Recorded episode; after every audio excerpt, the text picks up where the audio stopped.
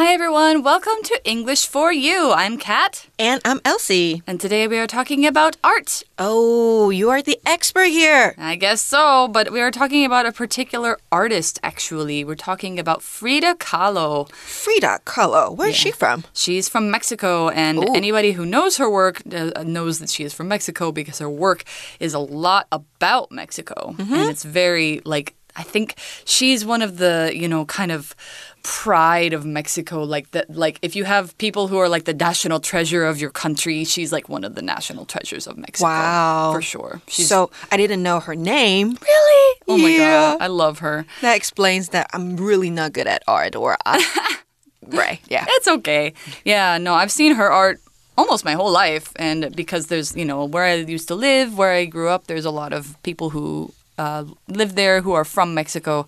And some of the Mexican restaurants have Frida Kahlo paintings hanging in them. And oh. her work is really amazing. Her paintings must be really colorful, I bet. They are very colorful. And she uses a lot of birds. She wears colorful clothes, flowers, um, all sorts of things. And so we're going to talk more about her. Her life is also a very interesting story. So why don't we get right into it and we'll learn more about Frida Kahlo. Reading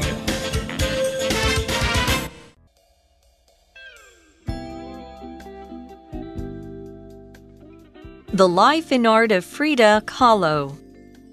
The work of Mexican artist Frida Kahlo has amazed people for decades. One frequent subject of her art was her pain, which she lived with from a young age. Frida was born in 1907. But at the age of six, she got polio. As a result of this disease, her right leg was shorter and thinner than her left leg. Because of this, Frida had to stay away from other children, and she was also bullied. While she always enjoyed drawing, Frida wanted to become a doctor and studied hard to reach this ambition. During her time at senior high school, Frida made friends with a group of gifted students. They were rebellious but also very proud of Mexico and its culture. When she was 18, she was riding a bus when there was an awful crash. Frida was badly hurt. Her right leg and right foot were broken, and her spine was damaged. She spent months recovering in bed, and during this time, she began to paint.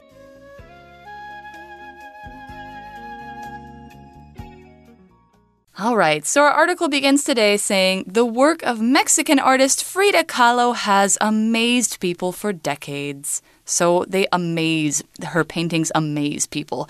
To amaze means to surprise somebody, sometimes to confuse them a lot, or to fill them with wonder. Like when you look at her art, you go, Wow, that's unbelievable. It's amazing. Amazing comes from the verb to amaze. So, another uh, example that you might say is Kara's ability to play any song she hears on the piano amazes me.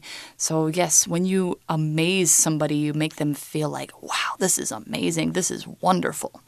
And it has amazed people for how long? Decades, because that's how long her art has been around. A decade is a period of 10 years. So, usually when we talk about decades, we talk about maybe the number of years, like you think of the 2000s. That would be the year 2000 to 2010. That's one decade. Currently, we are in the decade of the 2020s. So, if you say for decades, that means not for hundreds of years, but she's been around for some tens of years. So, for an example, you could also say, My parents have lived in this town for decades. They moved here before I was born.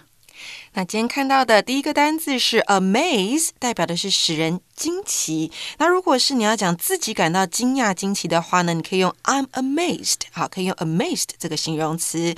那如果是某人事物令人觉得惊奇的话呢，你可以说 somebody or something is amazing。So for example, the performance was amazing，代表那场表演令人觉得很惊奇。那再来我们看到的 decade 指的是十年，注意是十年哦，所以 a decade 就是一个十年 ，two decades 那就是二十年。 Mm-hmm. So, for decades, her work has amazed people. And what kind of work has she done? Well, we want to know. So, the article says one frequent subject of her art was her pain which she lived with from a young age. Yeah, she had a really unfortunate life. She had a lot of things go wrong with her body, and she became a good painter kind of despite being in pain, despite being sick a lot, being injured. She had frequent um, pain in her art. Frequent means happening often or acting often. So, in this case, when you say a frequent subject of her art was her pain, it means a lot of the times when she made art, it was about her pain. She often made it about her pain. So, for an example, you could say, The people living next door have frequent fights. I can hear them yelling at each other almost every night. frequent 这个形容词啊，代表的是常见的或是经常的。那你在字尾加上 ly 之后呢，你会看到 frequently 这个副词，那代表的就是 very often。所以呢，我们可以说像是这样的句子哦：She visits her grandma frequently，那就是 she visits her grandma very often。她非常 常去拜访她的祖母。Mm hmm. So she had a lot of pain, and as I mentioned, she got sick. Frida was born in 1907, but at the age of six, she got polio. Polio is short for poliomyelitis, which is a serious disease that um, doesn't really exist in developed countries anymore because we have vaccines for it. Uh, but when children or um, people with bad immune systems used to get it, it would affect their nerves and often make them permanently not able to move certain muscles.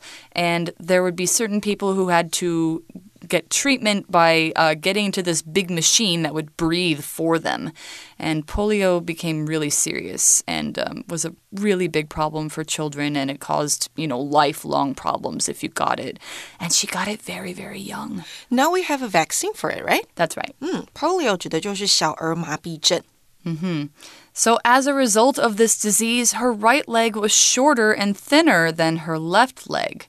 So, I guess her right leg kind of stopped growing and her left leg kept growing as a result of it or because of it. As a result of something，那就是由于点点点。那 of 是个介系词，所以你后面啊加的原因必须是一个名词哦。然后呢，逗号之后再加上结果。嗯哼。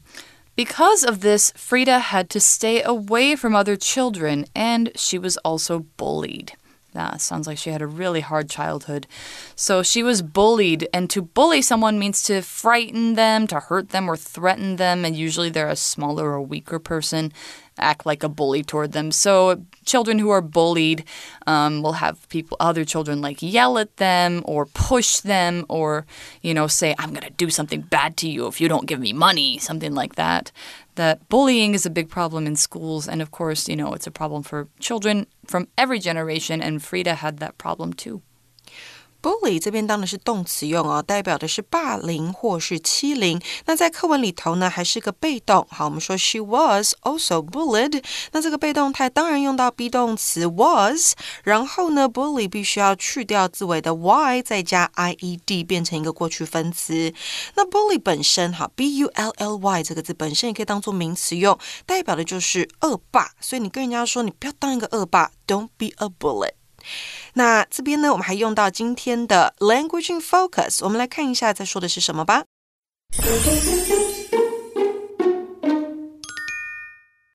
今天呢，我们要讲到的是 because 跟 because of 的用法。那 because 它是一个从属连接词，所以呢可以引导副词子句修饰主要子句。那如果你把连接词 because 改成介系词片语 because of，后面就必须要改成名词或是名词片语作为介系词的受词。那 because 除了置于句中，也可以像课文一样置于句首。好，所以我们可以说像是这样的句子：Because your exam results were bad, you can't go to the movies with your friends。好，这个是 because 后面直接加子句的用法，代表是你不能跟朋友去看电影，因为你考试成绩不理想。那如果呢，我们要把它调到句中的话呢，可以用 You can't go to the movies with your friends because your exam results were bad。那如果你要改为 because of，好，就是今天的重点，你可以说的是 You can't go to the movies with your friends because of your bad exam results。 Okay, so back to our article. We are talking about Frida's childhood and how she grew up. While she always enjoyed drawing, Frida wanted to become a doctor and studied hard to reach this ambition. When she had an ambition, an ambition means she had a certain goal or aim in her mind, like something that she really wanted to do. So it's something that you hope to achieve. When you have an ambition, it's like, I really want to do this with my life. Or ambition can be a desire to be successful or famous or powerful. If you say someone has a lot of ambition, it means they have big goals and they want to work hard for them. So, an example might be Mark's ambition in life is to teach as many people as possible about science Ambition 这个名词啊，那就是抱负或是志向。所以，如果要实现一个人的志向或是抱负，我们可以说 achieve one's ambition。那它的形容词呢是 ambitious，野心勃勃的。So, Kat, would you say you're an ambitious person? I think I am. I mean, I have goals that I want to do with my life, and uh, I definitely know how to work toward them. So, how about you? I think I am like that too. But yeah. um, is this word ambitious a positive adjective oh, yes. or a negative one? It's an it, I'd say it's a very positive word. If you call somebody ambitious, you would say like they're you know they're hardworking. They are and they know what to do. They know they what know, they want. Mm, mm, mm. Yeah, I mean maybe some people would say, oh, you're too ambitious. You want things that are too big but I don't think that's, you know, that's it's sort of like just telling people to be realistic. But if you call somebody ambitious like, "Wow, you're so ambitious," it just means they're they're really hardworking and motivated. Yeah. So Frida was ambitious and she wanted to become a doctor. During her time at senior high school, Frida made friends with a group of gifted students. That makes sense. Becoming a doctor and an artist, somebody who is gifted is smart and talented. OK，gifted、okay, 这个形容词呢，就是聪慧的、有天赋的，也可以用 talented 这个字。那上天给的礼物就是你的天赋，那可以用 gift 来代表。Mm -hmm. You have a gift, you are gifted. They were rebellious, but also very proud of Mexico and its culture. So, yeah, often gifted students are rebellious because they think about the world in a different way. Being rebellious or rebelling means not wanting to do what people expect you to do. So, let's say that you know, your parents are like, you have to become a, a lawyer and you have to work in such and such way and we have to you have to do this kind of things with your life. Or your teachers say, oh, you know, you have to do this. Or society says you have to get married and have kids. And you don't do any of that because you think, why should I not want to do what I want to do with my life? It's my life. So when you are rebellious, you want to not do other people's expectations. 啊，所以这个形容词呢，在形容的是一个人他叛逆、桀骜不驯的。So when you were a student in mm, senior high school, was would you say you were rebellious? Uh, in certain ways, I think I just kind of didn't like go with other people's ideas I don't think that I was, you know, I wasn't a punk or anything, but like I my parents and I sometimes argued and I didn't care what other people thought about what I did. So I guess so. How about you? I think I was really rebellious when what was in elementary school. Oh, okay. When I was 12 probably. Yeah. Yeah, I got into that period. Oh, I see. And then you got over it? Yes. Gosh. All right. So they were rebellious. They were proud of Mexico and its culture, but probably they didn't like maybe the government or the way things were in society, that kind of thing. So Frida had these people around her and she had big dreams. When she was 18, she was riding a bus when there was an awful crash. So she was involved in a crash. Awful crash. Awful means extremely bad, very unpleasant, usually terrible and like violent in this case. So awful. It's kind of the opposite of awesome. They used to mean the same thing, but now awesome is like this is great and awful is this is really bad. So, for an example, you could say the pictures that the news showed after the city was attacked were awful. They made me very sad. So, a crash here is what she was involved in. Crash is an accident where a car or a bus or something else like that gets seriously damaged or destroyed because it hits something or is hit by something. So in this case, probably the bus that she was riding might have hit another car, it might have hit something else, and either way, the bus was very badly damaged, and she was in the bus and probably got very badly hurt. So, for an example, Beth was in a car crash yesterday and she had to go to the hospital for a broken leg. Awful 这个形容词，我们先来看一下啊，它是代表极坏的、糟糕的，或是非常严重的。那这里用 awful 来形容的是 crash，所以当然 crash 这边当名词用，代表是猛撞或是坠毁，所以像是。 车子撞车哈，a car crash。那摩托车可能也会发生这样的事情，所以可以说是 a scooter crash 或是 a motorcycle crash。那如果是飞机的话，a plane crash。那火车当然也可以发生这样的事情，所以会是 a train crash。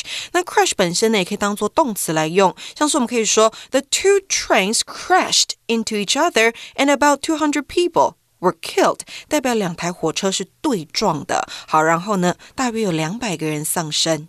Mm -hmm. So Frida was in a bus crash, and obviously she didn't die because she went on to become a painter, but it says Frida was badly hurt. Her right leg and right foot were broken, and her spine was damaged, so she couldn't walk, basically.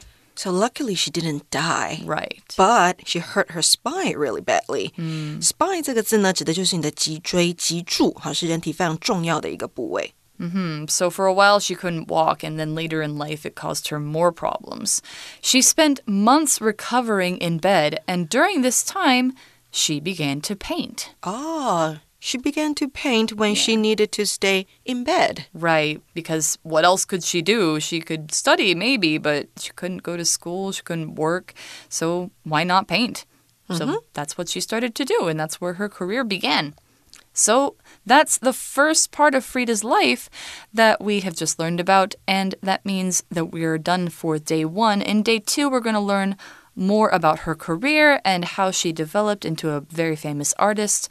And so we'll see that in day two, but for now, it's time for us to go to our For You chat. For You chat. All right, our chat question for today Have you ever been involved in a bad accident? If yes, what happened? If no, have you ever seen one? I've never been involved in a bad accident, mm -hmm. knock on wood. Yeah, knock on wood. But of course, I've seen a lot mm-hmm. happen, mm -hmm. especially yeah. on TV. Yeah, yeah. On TV, they really love to show accidents on TV, and I really don't understand why they like to. It's, you know, I feel like it's mm, just unkind to the people who are involved in them. Yeah, or to the family, right? Yeah, yeah. But and there are so many, many scooter or car yeah. accidents happening or, one day. Yeah, hmm. exactly. Or even, you know, I think of a couple of years ago, the, the train crash in Hualien. And, oh yeah, uh, that, that, was, was really bad. Really, really bad. And you know, the the media did not treat it very lightly. They were, you know, very cruel. Um, but have I been in a bad accident? No, I've been in a few minor accidents mm -hmm. in mm-hmm. cars, but uh, nobody got hurt. Just the cars got hurt. Um, but uh, I have like like I had a friend in college who died in a car accident. That's um, too bad. Yeah, and um, I'm trying to think. Like I know other people who've had pretty bad car accidents, but um, were mostly okay. But yeah, I mean, car accidents happen all the time. It's really important to be careful when you're driving, riding a scooter, that or even walk on the street. Oh yes, and cycling and things like that. Mm. So yeah, that's the end of day one, and that means tomorrow we're gonna go and learn more about Frida's life. But for now, we're gonna say goodbye. So see you later. Bye.